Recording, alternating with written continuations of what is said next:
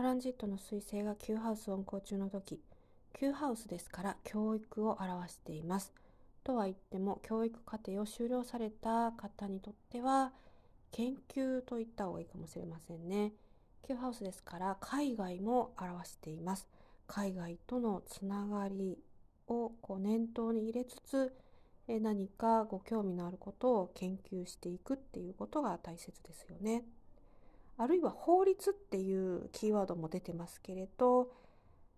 これについてはやっぱり水星 Q ハウスだとサクサク法律関係のちょっとしたこと調べ物であるとかそういったことも進みがちですのでちょっと念頭に置いていかれるといいかもしれませんね。彗星は早いですからトランジットの動きがちょうど旅行に行って帰ってくるぐらいがいいですよねこの時ね。で重要なのは旅行に行かれてあなたがこう普段知っている常識の中でのこう枠組みから離れて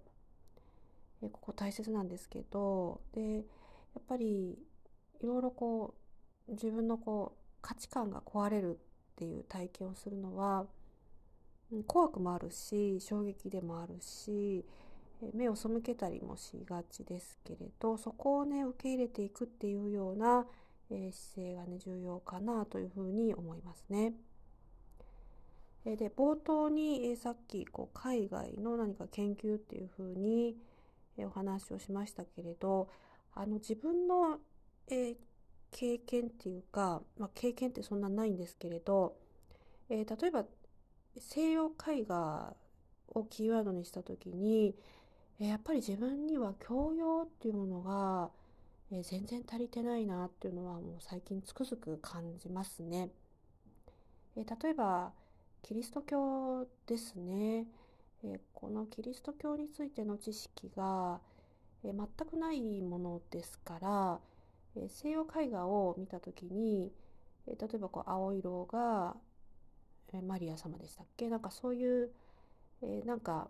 向こうのこう海外の西洋の人が見たらもう自然と分かるみたいなのが分かんないと、やっぱり面白くないのかなってでそこはすごい欠けてるなっていうふうに、えー、すごく思います。ですから、